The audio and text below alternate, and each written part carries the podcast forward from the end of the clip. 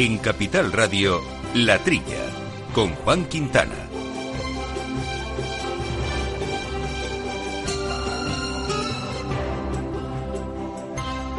Muy buenos días, gente del campo, y buenos días, amigos del campo y de sus gentes. Bienvenidos, como siempre, aquí a la trilla de Capital Radio, este espacio donde compartimos con todos ustedes actualidad, opinión y curiosidades de nuestro sector primario, de agricultura, de ganadería, también eh, de alimentación, de temas agroambientales y que hacemos aquí en los estudios de Naturgy como todas las semanitas, con Néstor Betancor al mando de los controles técnicos, también con Marta Vilara, danos apoyo en los boletines informativos y la mesa casi completa con Viviana Fernández de Mesa. Buenos días, Viviana, ¿cómo estamos? Hola, buenos días.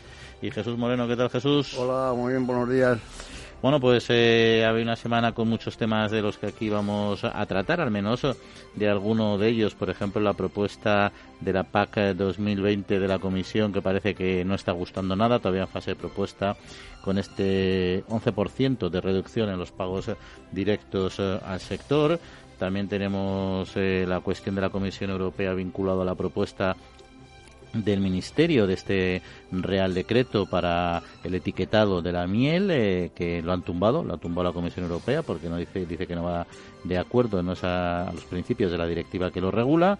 Y en fin, eh, también otros eh, temas, por ejemplo, la aprobación en el Consejo de Ministros del muy interesante siempre Plan de Seguros Agrarios, que como saben nuestros oyentes, pues es un instrumento fundamental para el sector primario y que tiene cara al próximo ejercicio pues ya una dotación de 211 millones, algo más de 211 millones de euros. Eh, de ello vamos a hablar con José María García de Francisco, que es el director general de la entidad española de seguros agrarios eh, de ENESA.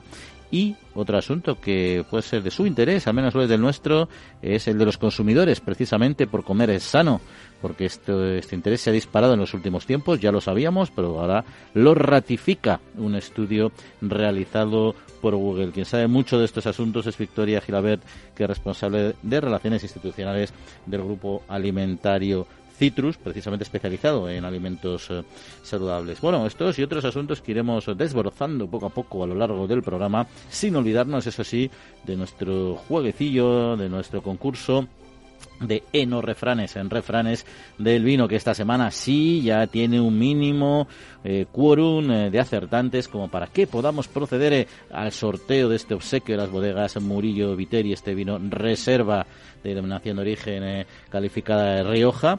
Pero ¿quién se lo llevará? Pues quien acierte quien gane el sorteo, entre los que han acertado la solución al refrán, que la semana pasada ya les dijimos que decía como niño, come niño y crecerás, bebé viejo y, bueno, pues la solución el sorteo, el ganador y el nuevo refrán para la semana próxima para jugar con nosotros. Eh, lo contaremos todo en la segunda parte del programa. Entre tanto, les recuerdo nuestro correo electrónico, la trilla arroba, arroba capitalradio.es y nuestra cuenta de Twitter, arroba la trilla debates. No permitas que el mal tiempo arruine tu mejor cosecha, ni te arriesgues a que tu ganado corra peligro. No esperes a final del periodo para contratar un buen seguro agrario que te proteja. A ti, a tu familia, a tu negocio. El Ministerio de Agricultura, Pesca y Alimentación a través de ENESA subvenciona hasta el 65% del coste de tu seguro. Ahora es el momento. Mañana puede ser demasiado tarde. Plan de Seguros Agrarios. Asegura tu futuro. Gobierno de España.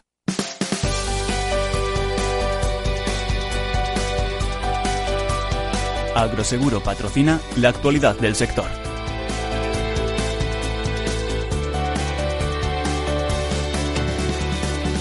Es habitual, hacemos un repaso a la actualidad de la semana con Marta Vilar. Marta, muy buenos días. Buenos días. Y arrancamos con el nuevo reglamento del almacenamiento privado al aceite de oliva. Una nueva norma publicada en el Diario Oficial de la Unión Europea con el objetivo de activar la ayuda al almacenamiento de aceite de oliva y en el cual se establecen cuatro licitaciones consecutivas. Las ayudas incluyen el aceite virgen extra, virgen y lampante para un periodo de almacenamiento de 180 días. Los países que van a poder acceder a estas ayudas son España, Grecia, Italia, Portugal, Francia, Croacia, Chipre, Malta y Eslovaquia. El reglamento no incluye ninguna prioridad en las licitaciones nacionales. Y Acor cierra el ejercicio 2018-2019 con pérdidas. La cooperativa azucarera Acor ha presentado su memoria anual reflejando pérdidas de más de 10 millones de euros en el ejercicio de 2018-2019, muy superiores a las pérdidas que también presentaron en el ejercicio 2017-18, que será recordada por ser la primera campaña sin cuotas a la producción de azúcar en la Unión Europea. Acor ha reconocido que ha sido una de las campañas más nefastas a nivel europeo como consecuencia de unos malos rendimientos debido a una meteorología desfavorable, así como unos precios muy bajos en el mercado del azúcar. A pesar de esos resultados, la cooperativa ha mantenido sus compromisos de ingreso mínimo al socio para toda la remolacha contratada. Y nos vamos al sector de la carne porque la producción mundial disminuirá en 2019. Sí, la Organización de Naciones Unidas para la Agricultura y Alimentación prevé una bajada en la producción de carne a nivel mundial en el 2019. Esta caída se debería principalmente a la disminución de la producción de carne de porcino en China, donde la peste porcina africana ha provocado la mortandad de un gran número de cerdos. La carne de porcino en China normalmente supone cerca de la mitad de la producción mundial. Las perspectivas de producción de la FAO también prevén un incremento de la producción de carne aviar, bovino y ovino. Y finalizamos con las tensiones comerciales que provocan incertidumbre en los mercados agrarios. Sí, porque el gobierno chino ha anunciado el acuerdo alcanzado con Estados Unidos para retirar los aranceles que habían sido impuestos a los productos procedentes del país norteamericano, lo cual podría dar como resultado el fin de la guerra comercial que han mantenido ambos países a lo largo de los últimos meses y que ha afectado muy directamente a los productos agrarios. Will Martin, experto del Instituto Internacional de Investigación sobre Políticas Alimentarias, ha asegurado que que las reacciones unilaterales de algunos países pueden afectar negativamente a los mercados y que las reglas de la Organización Mundial de Comercio debería ser una opción más fuerte.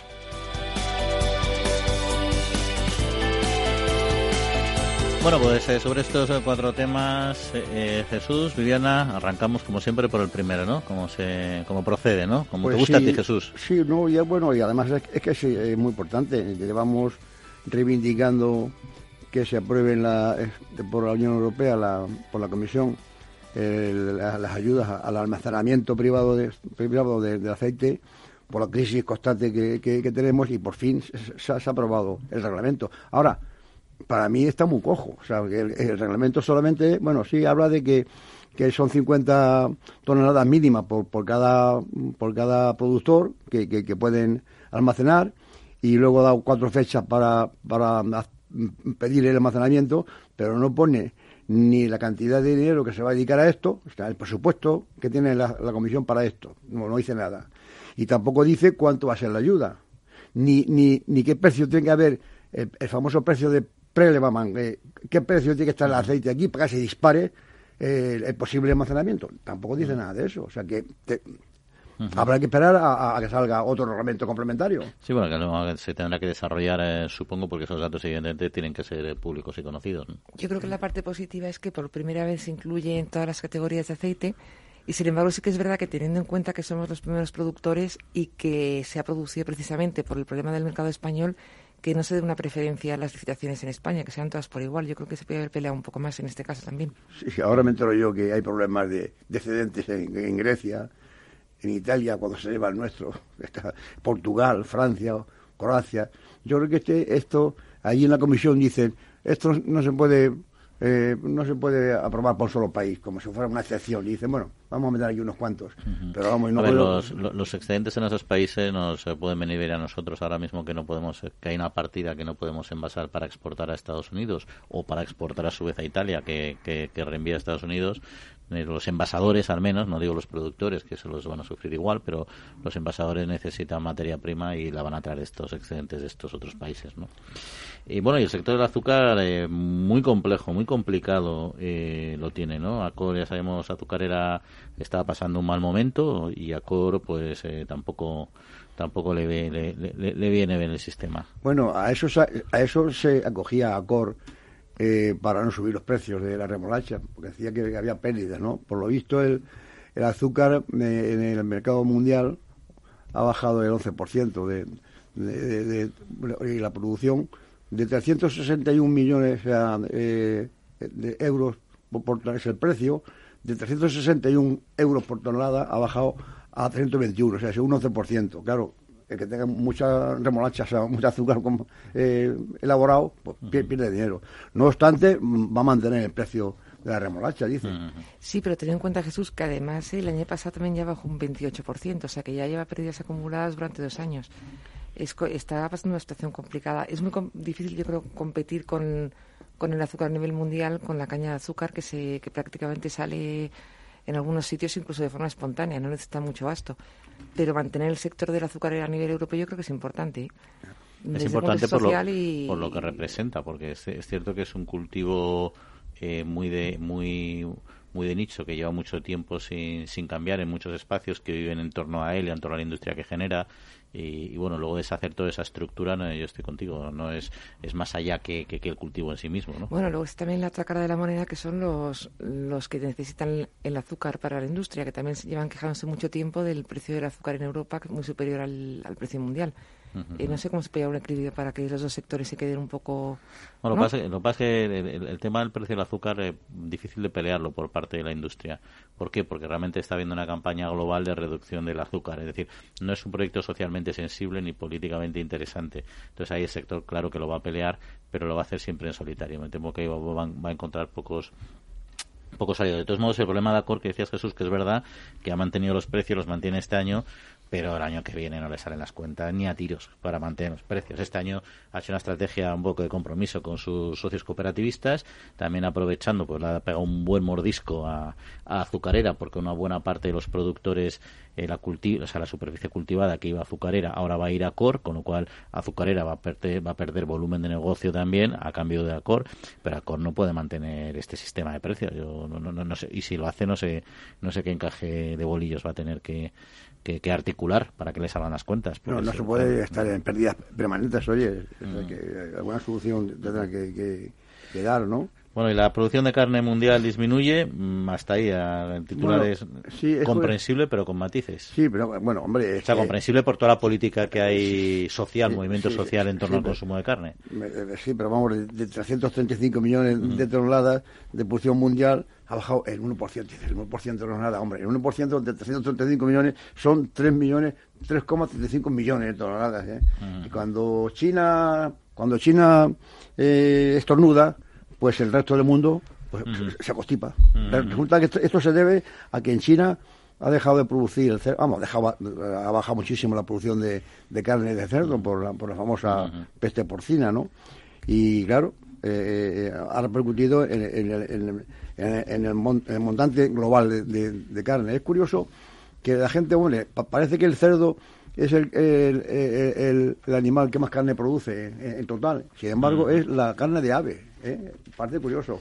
Con lo, con, lo poco que pesan las palomas y las gallinas. Y la carne, ¿eh? la carne de ave. El 39%, el 39% de la producción mundial. ¿eh? Y la carne de ave tiene un mercado más favorable porque son de las carnes que se plantean como sustitutivas por temas de salud. Y no entra, a, no entra a valorar eso que hemos valorado mucho aquí. Pero así tú cierras los ojos y dices eh, se produce más carne en el mundo de, aves que de, porcino. Y, Tú piensas que hay más, cerdo, más cerdos que gallinas, ¿no? Eh, pero ¿no? Pero no solo pensando en animales. Luego, de, luego de bovino es el 21% y el resto es de, yo creo que es de, de, caprino. ¿eh? O sea que... De todos modos, lo que dice de la peste porcina que es un problema que se expande. Sería también recientemente la noticia de, que ha aparecido otro brote, se ha confirmado también peste porcina africana en, Indonesia. En Indonesia teníamos ya un desarrollo bastante potente que estaba entrando por Centro Europa y bueno, ahí están, ahí están, eh, ahí están ellos, ¿no? Es que es difícil de contener, ¿no? Porque la, es, hasta que se encuentre algo y luego con todo el movimiento que hay a nivel mundial de animales y de personas y de todo y con la facilidad con la que se propaga, no es fácil. Se han ¿eh? encontrado ya, luego comentaremos, eh, tenemos que algunas noticias pendientes, ya comentaremos, pero ya se van dando avances para, para conseguir una, una vacuna de contra la peste porcina africana. Que es, es curioso lo de Indonesia, por lo visto, bueno, tienen la religión es, árabe en Indonesia, pero para la gente que vive allí, que no son que no tienen eh, como religión la eh, árabe pues tienen son productores de, porcino eh, no deja de ser curioso que ellos no pueden tomar porcino pero tienen producción para la gente que, vive allí. una cosa es que, seas musulmán y tengas ahí tu religión establecida y otra cosa es que tengas tú la economía por otro lado bueno podemos mandar pero, bueno. podemos mandar nosotros nosotros cerdos en fin pues estos son algunos de los temas pero nos quedan todavía varios y queremos avanzar con todos ellos Agroseguro ha patrocinado la actualidad del sector. En CaixaBank reforzamos día a día nuestro firme compromiso con el sector agrario. Y lo hacemos a través de nuestras cerca de mil oficinas Agrobank y 3.000 expertos agrarios que ofrecen asesoramiento especializado a todos y cada uno de nuestros clientes. Agrobank. Compartimos horizontes.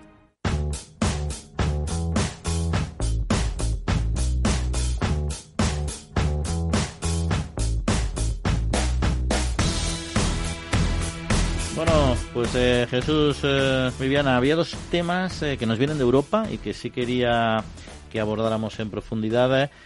Uno es relativo a la PAC y es que la propuesta de la PAC 2020 eh, reduce un 11% los pagos directos. La Comisión ha publicado su primera propuesta para las disposiciones eh, transitorias y, en fin, y hay un malestar general de las organizaciones y cooperativas agrarias europeas que se agrupan en torno al Copacoyeca, que calculan que las medidas de transición para esta política propuestas en la actualidad se traducirían en un recorte del mencionado, de la mencionada cifra de un 11%. Ese es uno de los temas y el otro lo anticipo, aunque luego lo recordamos, es también de la Unión Europea y es la, la Comisión. La Bruselas realmente ha tumbado la Comisión la propuesta española de etiquetado de la miel que obligaba, en principio, quiere obligar a indicar claramente el origen de la miel en las etiquetas. Y eso ha quedado fuera. Si os parece, arrancamos por, por la PAC. Pues muy bien. Sí, bueno, esto ocurre lo, lo siguiente. Yo creo que vienen por ahí los tiros, ¿no? La PAC eh, se, se aprueba por, por, por grupo de años, ¿no? Se- Seis o, o- o siete años. Y de ahí no se puede mover el presupuesto anual. ¿Qué ha pasado aquí? Que se ha quedado un año en blanco.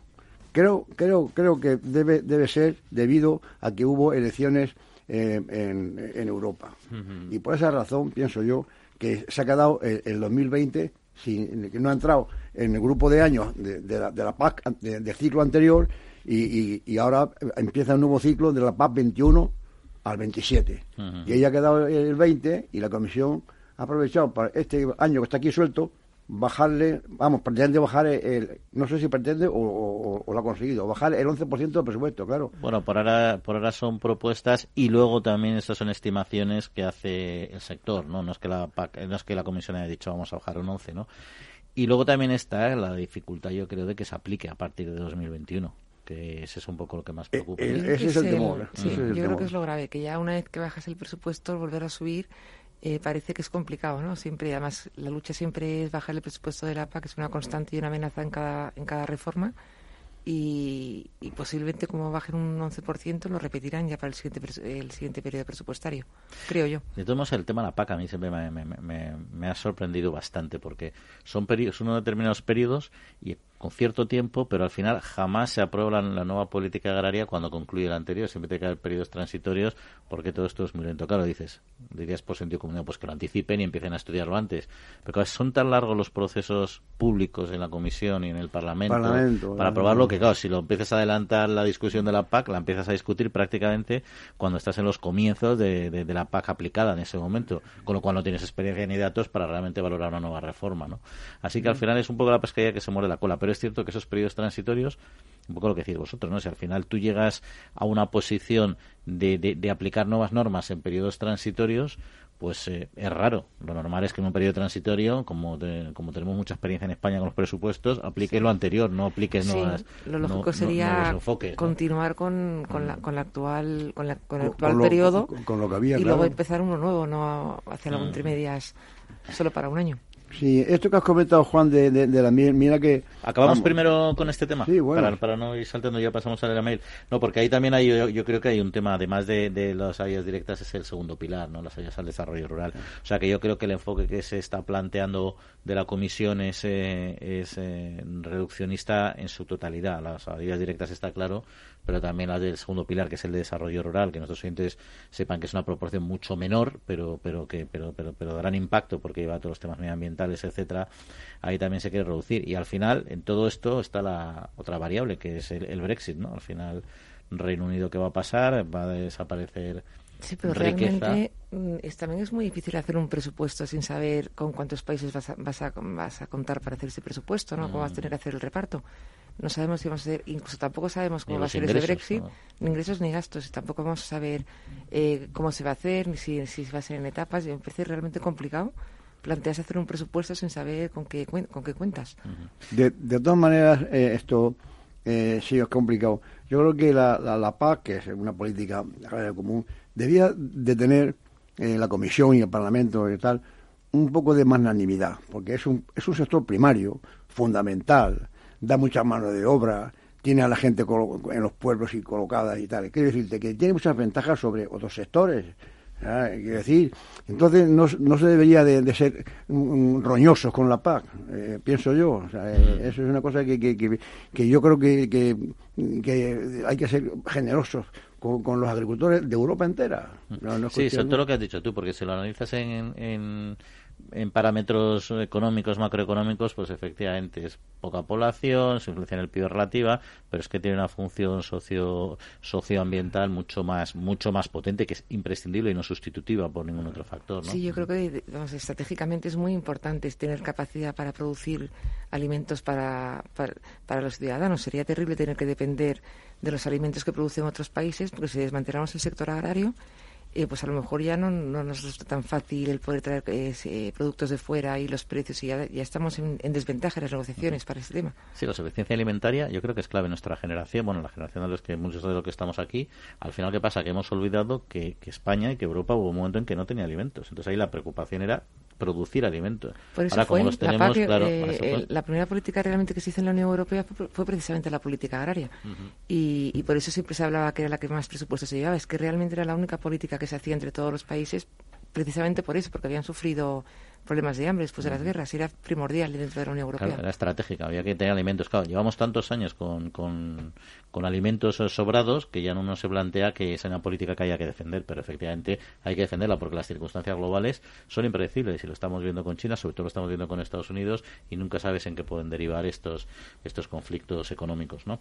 Bueno, ahora sí, Jesús, eh, eh, si no tenéis más que decir sobre este tema de la PAC, que ya veremos, haremos un seguimiento de qué pasa con esta propuesta y los futuros pasos, hablaríamos de esta, de esta, del tema de la miel, donde la Comisión Europea ha emitido un dictamen negativo en relación con el proyecto que pretendía modificar a su vez el Real Decreto eh, 1049-2003 que aprueba la norma de calidad relativa a la miel, un Real Decreto que quería aprobar el Gobierno español y que lo sometía a consulta a la Comisión Europea porque tenía que cumplir a su vez con la norma, con la norma europea. ¿no?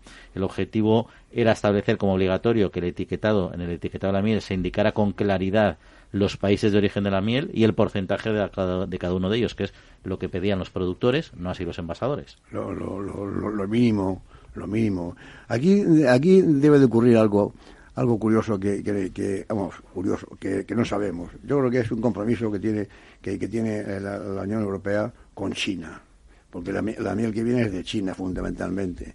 Y claro, es injusto que, que una miel mezcla solamente con el miel, de, mezcla UE y fuera de la UE, con el 1% de miel europea, ya, y, el resto, el 99%, sea de, de China, pues eh, pues eh, eh, pasa como miel como miel con, miel miel, miel, europea y miel, miel de la miel de la Unión Europea y miel de China. eso, es muy, otros países. eso, es muy injusto a mi de ver sobre todo lo que es es un engaño además de la injusticia es un engaño, pero el consumidor mezcla de mieles europeas y otros países, digo, pues una, una mezcla, hombre, literalmente hay una mezcla, ¿no? Un 1% frente a un 99% es una mezcla, pero nadie piensa en una mezcla de esas características, ¿no? Yo creo que parece mentira con la cantidad de normas que se hacen en la Unión Europea sobre etiquetado, no engañar al consumidor, claridad, y esto me parece una forma muy muy clara de intentar eh, engañar un poco a los consumidores. Al introducir varios nombres sin saber de dónde vienen, al final te puedes creer que es miel procedente de España, miel de donde quieras y, me parece una forma muy, muy fácil de engañar. Mm, eh, además, tú cuando compras un producto eh, en, Europa, pone el origen en, la etiqueta, cualquier producto que compres. Una, piña, ya sabemos que viene, una, la fruta, una banana, tal, origen, tal, origen, cuatro, pone y, aquí es, una injusticia. porque porque no es origen español, es europeo. ¿Sabe lo que pasa aquí? O sea, yo el tema estoy totalmente de acuerdo con vosotros. a, mí, a mí me gustaría saber como consumidor, si compro una miel y me ponen que es una mezcla, saber que el 60% es española, el 30% es portuguesa y el 15%, el, el 10% restante es china, por ejemplo. Bueno, a mí me gustaría saberlo porque es un criterio a la hora de tomar eh, decisiones. Vale, que no se puede poner el porcentaje, pues que decían también los, los envasadores a través del ministerio, o los ministerios a través de los, de los productores.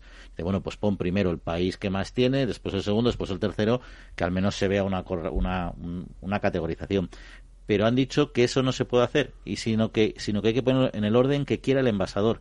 Con lo cual esa miel que tú decías Jesús de un 1% española y un 99% china puede ser envasada como miel de España y otros países. Con lo cual, ya destacas todavía, a poner España primero, que estás todavía, el engaño es mayor, ¿no? Pero ¿qué sucede? Que al final no es un problema del Ministerio, si es que hay una norma europea hay que cumplirla. El problema es que la norma europea está mal hecha en, este sentido. y el Ministerio, claro, la Unión Europea dice la norma, esté bien o esté mal, tiene que ser aplicable de la misma manera a todos los países y a todos los estados. No, no, sí, sí, sí, estamos de acuerdo, pero que lo raro es que, la Comisión haga Totalmente, totalmente. Es, eh, no, tiene sentido. Evidentemente que hay un choque entre productores y envasadores. A los envasadores les interesa mucho más hacer las mezclas que ellos consideran adecuadas sin necesidad de rendir cuentas al consumidor, mm, sin mínimamente, y, punto. Y como tampoco es un producto que la gente conozca a nivel detalle y ya la miel en general, pues la asocias a un producto por relativamente natural, etcétera, la gente no es muy beligerante con este tema, pues no protesta, pero en el fondo teníamos que protestar y decir, oye, yo quiero transparencia. Que no se cumpla la norma europea, bueno, pues que se mm, readapte la norma europea, que al envasador se le va a complicar la vida con ese sistema económicamente hablando, bueno, pues que se, se busque forma de apoyarle, de ayudarle, bueno, no sé, habrá que ver lo que sea, o que lo suban en el precio, no pasa nada, si es un producto que tampoco pasa nada por poner un poco más caro, si no lo consumimos, no, es como el pan, que te suben dos céntimos y todo el mundo se pone nervioso. esta norma realmente es para, para despistar más que para aclarar, me parece a mí. No, sobre todo es que eh, las autoridades nacionales, locales eh, y europeas lo están, están diciendo por activa y por pasiva que lo que, lo que comas se, ponga el origen. Y este, y pues caramba, por, no decir un tanco, pues hágase también para la miel. ¿No? En fin, estos son los asuntos que les ponemos sobre la mesa, de los que seguro seguiremos hablando en los futuros programas de aquí, de la trilla, de Capital Radio. Amaneces antes que el sol y peleas contra sequías, granizo y cada día empiezas de nuevo. Eres de una naturaleza especial. Por eso en Agroseguro hay una bonificación especial para ti. Contrata ahora tu seguro de herbacios y consigue una bonificación del 5%. Consulta condiciones con tu mediador o en agroseguro.es. Agroseguro, más que un seguro. El Foro Interalimentario trabaja por conseguir los mejores productos con la máxima calidad a los mejores precios, velando por garantizar la seguridad de la cadena alimentaria sostenible desde su origen hasta que los productos llegan al consumidor. Para ello cuenta con el compromiso de las empresas que lo integran que apuestan por la seguridad, la calidad, la investigación, la innovación y la justa retribución de todos los agentes de la cadena.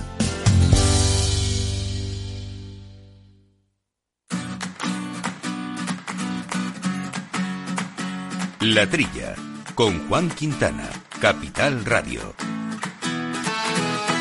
Y con Marta Vilar hacemos un segundo repaso a otros temas de actualidad de la semana empezando con una noticia muy buena y muy deseada, y es que investigadores españoles han logrado descifrar la estructura del virus de la peste porcina africana. Sí, científicos del Centro de Investigación de Bijun en Bilbao y del Centro de Biología Molecular Severo Ochoa en Madrid han logrado descifrar la estructura tridimensional del virus de la peste porcina africana, que es un requisito fundamental para combatir la infección.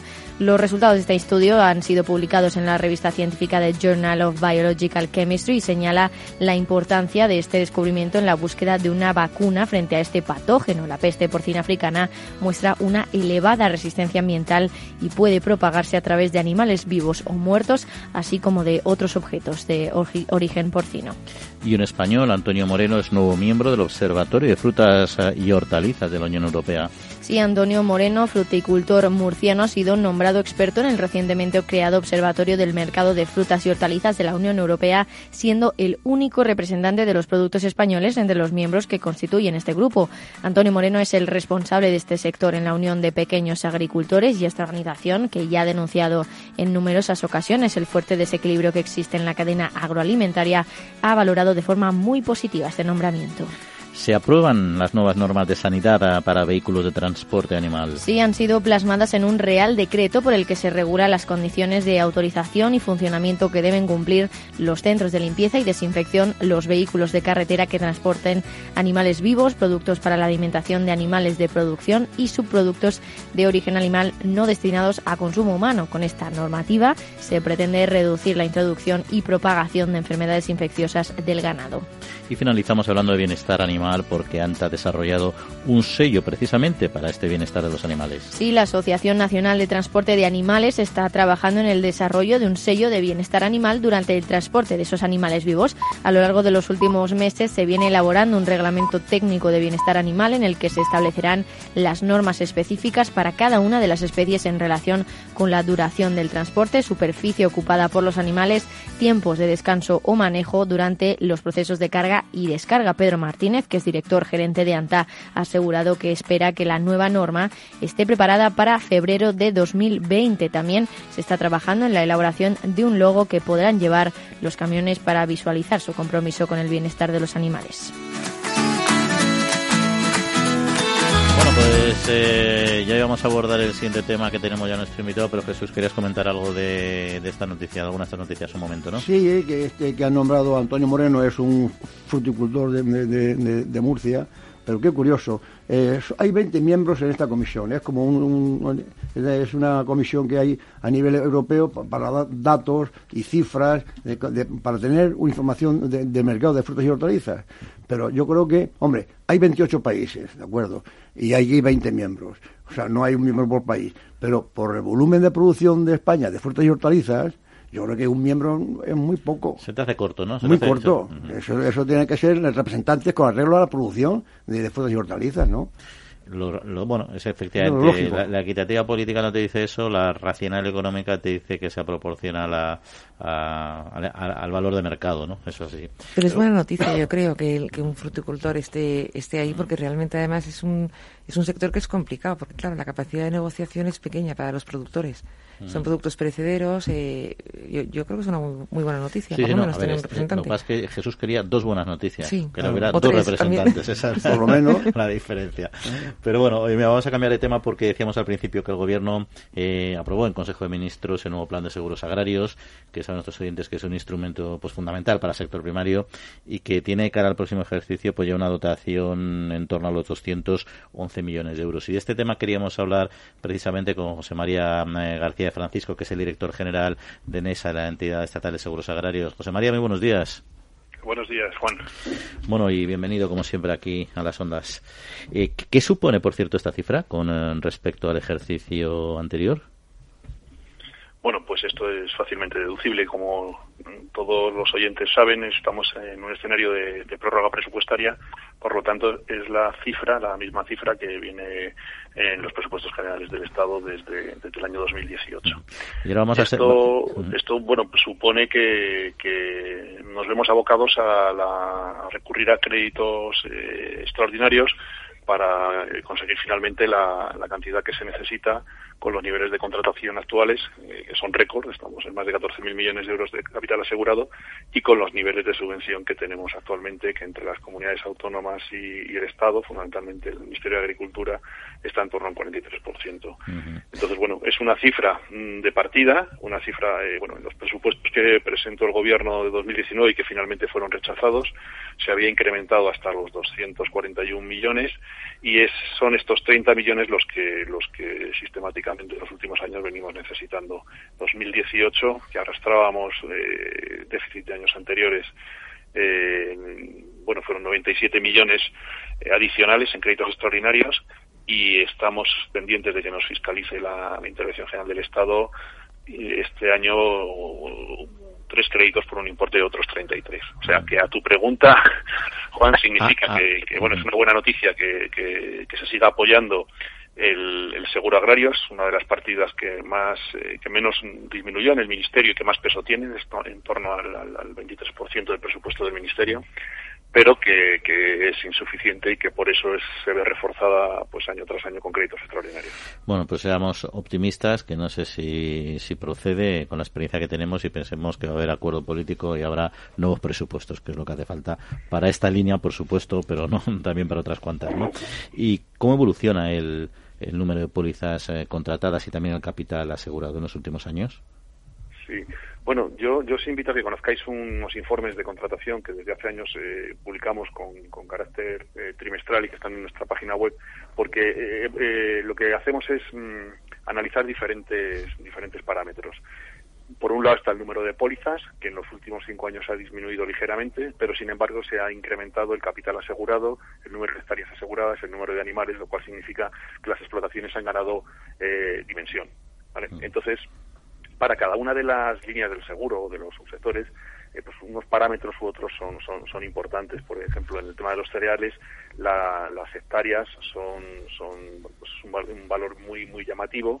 Sin embargo, en el, en el, caso de la, de la fruta que habéis estado comentando antes, pues el capital asegurado es, es, enorme. Luego, una hectárea de, de, de frutal de, de, melgotones en, en Ciesa, y aquí estabais comentando a Antonio Moreno, al que felicito por el caso que, que, que tiene, eh, no tiene absolutamente nada que ver. Entonces, en este sentido, pues te puedo comentar que eh, andamos en el último ejercicio cerrado en torno a las 420.000 pólizas, 315 millones de animales, que con respecto al 2015, por comparar, eh, bueno, pues es un incremento del 8,6%. Tenemos eh, más de 36 millones de toneladas de producción vegetal asegurada y un capital, como he dicho antes, asegurado que es superior a 14.000 millones de euros. Esto es importante porque sobre la producción final de la rama eh, agraria, mmm, bueno, pues es un, un valor que, que, se debe acercar al 25% si no lo supera, dado que nosotros aseguramos vacas de leche y no leche, que es como figura en, en la macromagnitud, en, en las estadísticas, aseguramos la producción de los olivos, las, las, las aceitunas en el árbol, sin, sin, recolección y sin transporte, y en la macromagnitud desaparece el aceite. Es decir, nos encontramos ante una cifra de aseguramiento récord y, y, muy importante. ¿Y qué, cu cuánto aporta en esa al, al, gasto del agricultor y ganadero en, en el seguro agrario? Bueno, pues el, el, el coste de las pólizas está de estos 14.000 eh, millones de euros de capital asegurado eh, tienen un coste de 740, creo recordar, ¿no? de memoria, de, de unos 740 millones de, de, de, euros.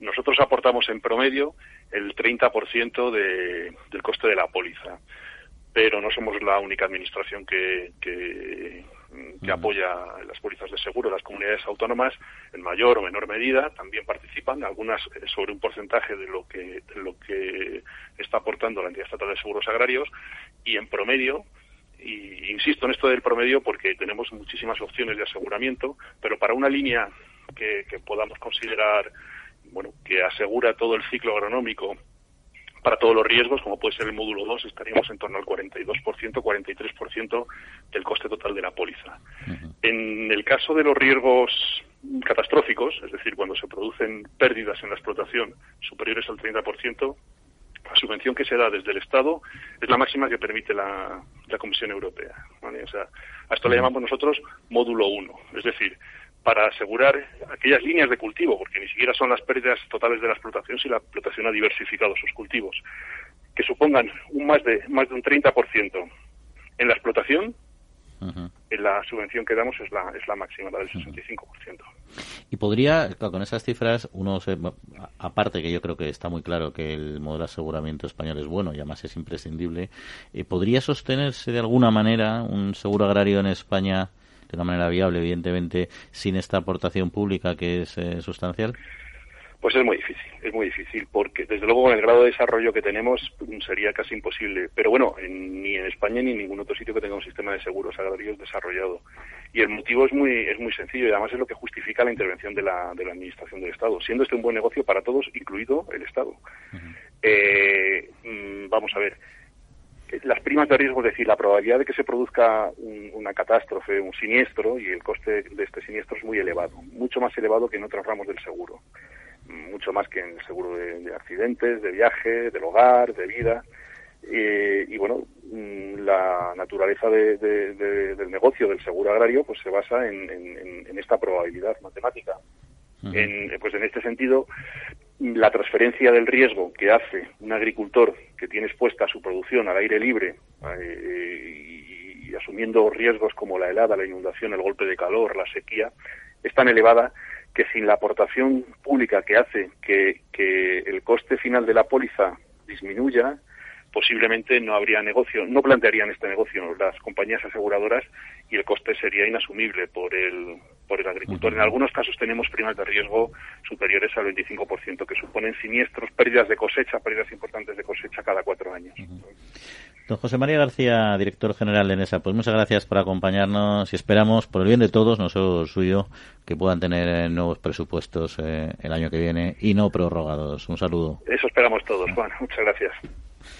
Bueno, bueno, interesante. Nuestro modelo seguro que sigue adelante con muy buenos datos, como siempre, y con el problema de la de, congelación presupuestaria, la prórroga, que es tremenda. Bueno, oye, pero fíjate tú, fíjate tú, qué datos, oye, 380.000 pólizas, ¿no? Y ha dicho este nuestro entrevistado, José María García de Francisco, que el capital asegurado son ciento, o sea, que 14.000 millones, lo que vale lo asegurado. Y ojalá no ocurra nada en el campo pero solamente ha ocurrido, vamos, han pagado, o sea, han, han, indemnizado 550 millones. ¿Cuánto supone de, de, lo asegurado? Ni, una mínima, ¿me entiendes? Ojalá no ocurra nada en el campo. Pero, y, ocurre, pero la, realidad es que siempre ocurre, ocurren cosas. Bueno, ocurren, pero que quiere decir que aquí, vamos, yo, yo creo que, que, que para, esta cantidad de millones asegurados, 14.000 mil millones, y, y, han socorrido por valor de 550, me parece. Vamos. Está bien, está bien, está bien. Al, agricultor que, que, tiene un patrisco o sequía le parecerá mucho. Pero así, globalmente visto, son pocas indemnizaciones, ¿no? Oye, y teníamos, nos habíamos dejado algunas noticias eh, por comentar, por no hacer esperar a nuestro invitado la buena noticia de lo del virus de la peste porcina africana, ¿no? Que se ha descifrado la estructura del virus y que yo creo que es un paso, bueno, yo creo no, de hecho es un paso para conseguir avanzar en la consecución de la molécula, ¿no? Sí, sí, muy importante. Además que han sido investigadores españoles y me parece una, una cosa fantástica, la verdad, francamente. Bueno, en España eh, en España está erradicada la peste porcina desde el año 1950. Además, tenemos, hemos tenido en el, programa dos colaboradores muy importantes que, que, contribuyeron eficazmente a, esta erradicación. Son, colaboradores eméritos. Sí, eméritos. Miguel Ángel Díaz Lluvero, Lluvero, Pérez, Bonilla. Y, y, Pérez, Pérez Bonilla, ¿no? Hombre, que, que este, este, este descubrimiento eh, mm, avanza mucho más porque a lo mejor ahí se, escapa algún lo, que lo, lo, que lo, que resulta con esto que, que la biología molecular eh, de, de, de, la, de la peste porcina han, han, descubierto con más intensidad las causantes, ¿no? Los, virus causantes, con lo cual esto tendrá una tendrá un, un esto redundará eh, en que haya menos riesgo cuando saquen la vacuna, me, imagino yo. ¿eh? Sí, esperemos que sí. Con lo que tú decías, Jesús, fíjate que, mm, que, eh, España estuvo desde 1950 hasta el 95 sin poder exportar eh, ni carne de cerdo a 45 años por, culpa de la peste porcina. Actualmente estamos libres de peste porcina, esperamos que sigamos así. Pues sí, pues como, como, como entre y tengamos que sufrir lo que sufrimos hace, hace tantas décadas, que fue terrible, porque al final eh, te cargas un sector que además en aquella época no era, no era potente, pero es que ahora es un sector de vanguardia, ¿no? Puede ser transmitida por cerdos vivos, por cerdos muertos en los zapatos de cualquier eh, empleado que esté en una granja. Por bocatas, por bocatas de mortadela. En la ropa. Que entraron, que entraron con los bocatas en, de Centro Europa. No digamos los camiones, la rueda, en fin, quiero decir que, que, hay que tener una vigilancia exquisita. Vamos. En fin, pues ahí estaremos vigilando. Bueno, nosotros no, los especialistas que para eso les pagan. Foro Interalimentario es una asociación sin ánimo de lucro que agrupa empresas punteras del sector agroalimentario que trabajan con más de 22.000 pymes y productores primarios. Las empresas del foro sustentan más de 90.000 puestos de trabajo y destinaron casi 200 millones de euros a actividades de investigación e innovación y al desarrollo de nuevos sistemas de producción alimentaria.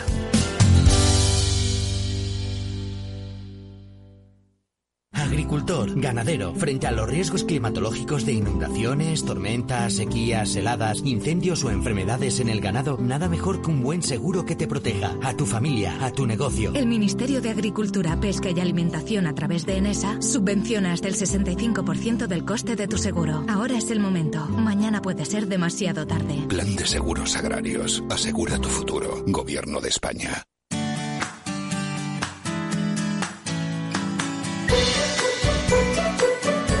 Finalizamos con Marta Vilarán recordando algunos temas también de interés en formato más breve como el nuevo éxito de Datagri 2019, un foro para el impulso de la transformación digital en el sector agroalimentario que se ha celebrado el 14 y 15 de noviembre en Zaragoza. Es un evento organizado por la Coordinadora de Organizaciones de Agricultores y Ganaderos Cooperativas Agroalimentarias de España y con el patrocinio del Foro Interalimentario, el Gobierno de Aragón y el Ministerio de Agricultura, Pesca y Alimentación, entre otros. Y vamos con más asuntos porque Syngenta ha anunciado que dedicará 2.000 millones de dólares durante los próximos cinco años para ayudar a los agricultores a prepararse y abordar las crecientes amenazas derivadas del cambio climático.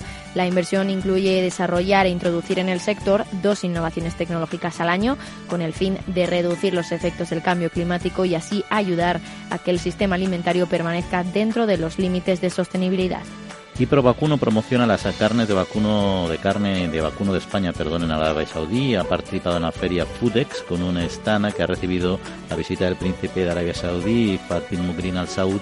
La profesional profesional también ha celebrado un encuentro con medios, prescriptores e influencers para dar a conocer las virtudes de nuestra carne de vacuno. Y representantes de varios partidos políticos de ámbito estatal coinciden en apostar por la innovación y el desarrollo de la tecnología para asegurar el futuro de la agricultura sostenible en España.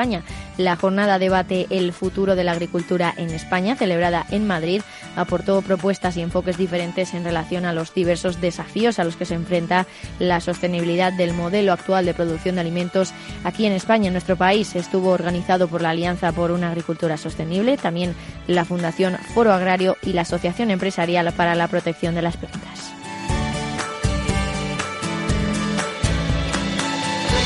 Bueno, pues unos eh, temillas que quedan ahí sobre la mesa, pero teníamos otro asunto que hemos hablado al principio del programa, que la verdad es que nosotros siempre hacemos seguimiento no solo a la parte de producción, sino también a la parte alimentaria, de cómo llega al consumidor y también sobre qué es lo que opina el consumidor sobre estos alimentos que vienen de nuestro campo o de, o de otros.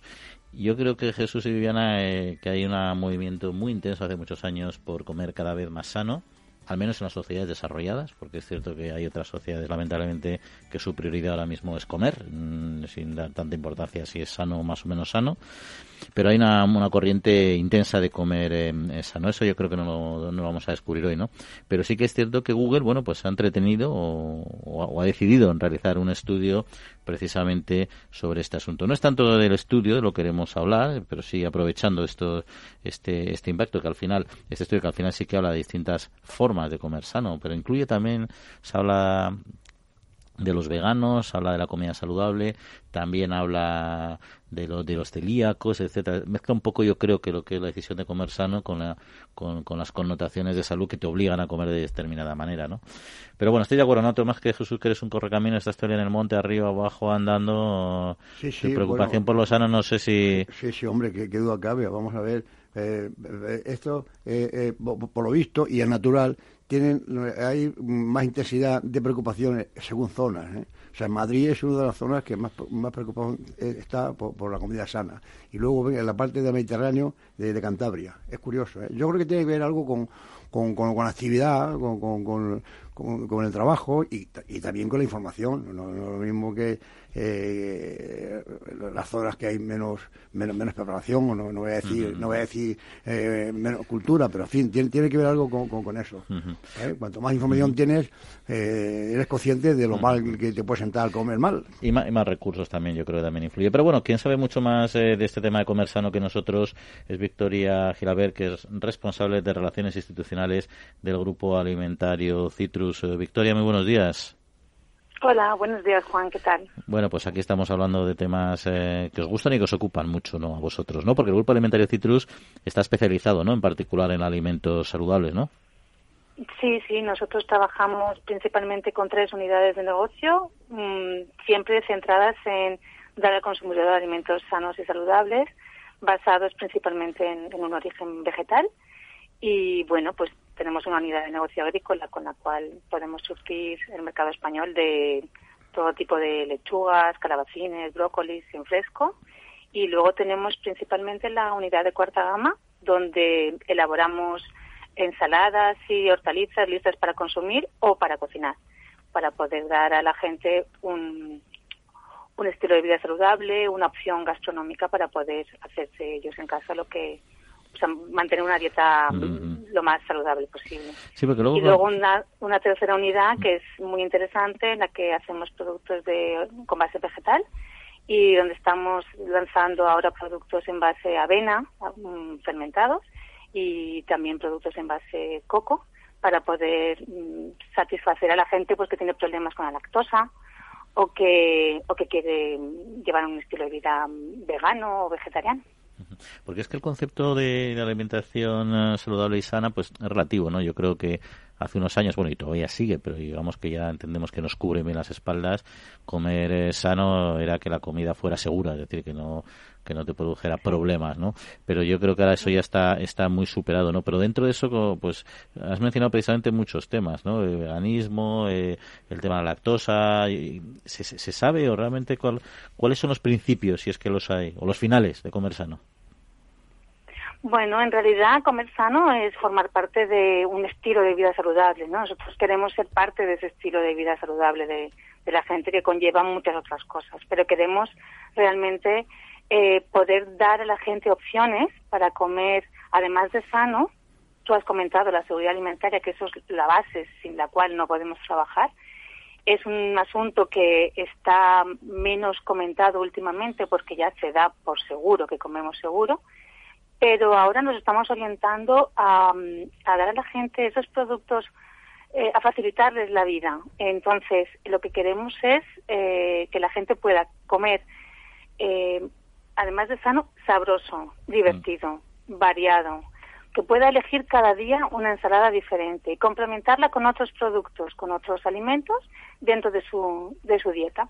Pero realmente eh, yo creo que se, se busca eh, no solamente la salud, sino todo lo que conlleva el estilo de vida que al que estamos sometidos actualmente con nuestra falta de tiempo, con la incorporación de la mujer al trabajo, con todas estas cosas, ¿no? Entonces, eh, realmente es, es un estilo que, que, sí, es un que aúna que muchas va, necesidades. va más allá de la alimentación como tal, ¿no? Pero mira, según los datos del estudio, eh, bueno, de los múltiples, de los múltiples que publica, ¿no? Eh, dice que este tipo de alimentación es más fuerte o es más intensa en el mercado de las marcas eh, de distribución que en las eh, de fabricante. Yo entiendo por ello que, digamos, las marcas de distribución apuestan más o, estos productos se distribuyen más a través de estas marcas, ¿no? ¿Eso desde, desde su grupo lo, lo comparte? ¿No les parece significativo? Sí, en realidad nosotros cuando Verdifresh nació en el mercado en el año 2000, solamente dos de cada diez hogares consumían eh, productos de cuarta gama eh, actualmente la penetración ha llegado al 85% de los de los hogares. Eh, esto viene dado pues porque la distribución realmente ha, ha, fomentado el, las marcas de, de, distribución y realmente eh, ha democratizado el consumo de estos productos, haciéndolos que se puedan consumir a un precio muy muy competitivo, de forma que tú los puedes meter en tu en tu dieta, en tu cesta diaria, eh, sin ningún sin ningún problema económico para consumirlos, ¿no? Los ha hecho accesibles realmente a, a todo el mundo. Y esto ha sido liderado por la marca de distribución.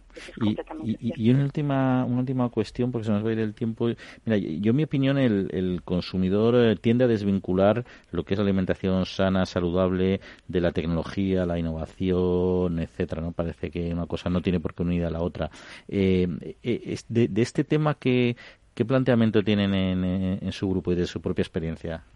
No, completamente en desacuerdo. Nosotros somos muy innovadores, lo tenemos en el ADN de nuestra empresa, es ser innovadores y realmente hemos lanzado al mercado más de 150 productos en los últimos años.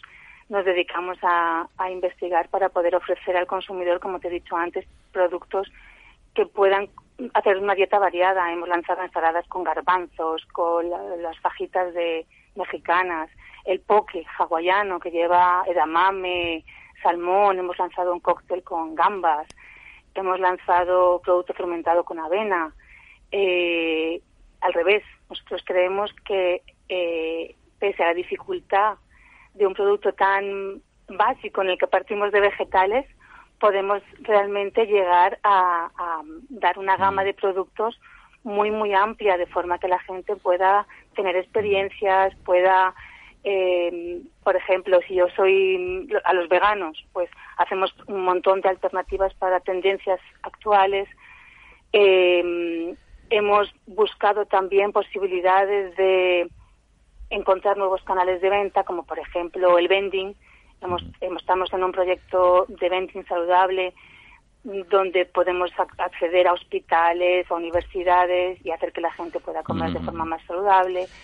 Tenemos realmente muchísimos canales abiertos y, y estamos atendiendo a todas las tendencias que, detectamos en los, consumidores y todo eso es imposible sin innovación.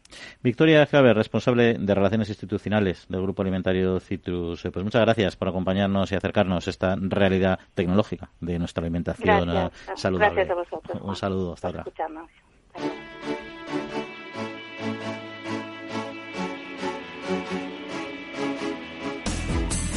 La Trilla, con Juan Quintana.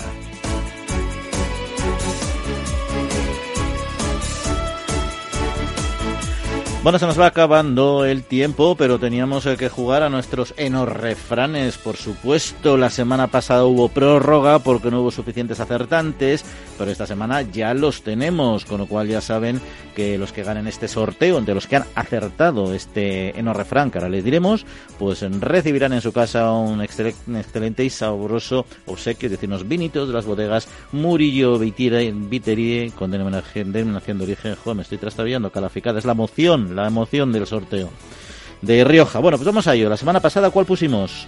Come niño y crecerás, bebe viejo y, y faltaba la solución, completarla. ¿Cuál era Jesús? Tú que te lo sabes. Come niño y crecerás, bebe viejo y... Yo creo que vivirás, ¿no? Y vivirás, ahí está, ahí está, es la solución. Bueno, pues ¿quién has acertado? Lo ha acertado Juan Mondejar, Mari Carmen Martínez del Jardín de Albacete, Odile, Javier Puente, Antonio García, Francisco Casas, Isabel Pascual de San Vicente Raspeich en Alicante, Jesús Moreno de Cabra en Córdoba.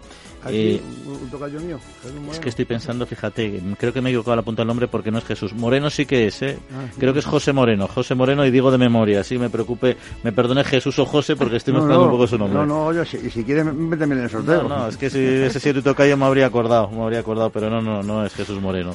Bueno, pues Jesús, José Moreno, Isabel y Francisco ya saben que tienen dos números en el sorteo de hoy porque acertaron la semana pasada en vez de esta.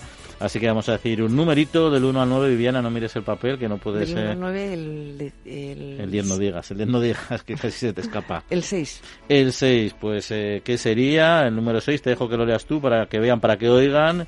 ¿Quién sería? Isabel de Pascual. Ahí está, Isabel de Pascual.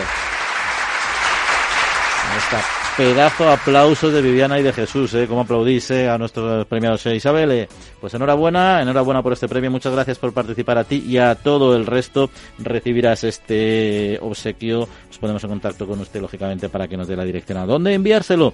Pero ya sin más, le ponemos el de la semana próxima a todos ustedes para que también nos manden la solución. ¿A dónde?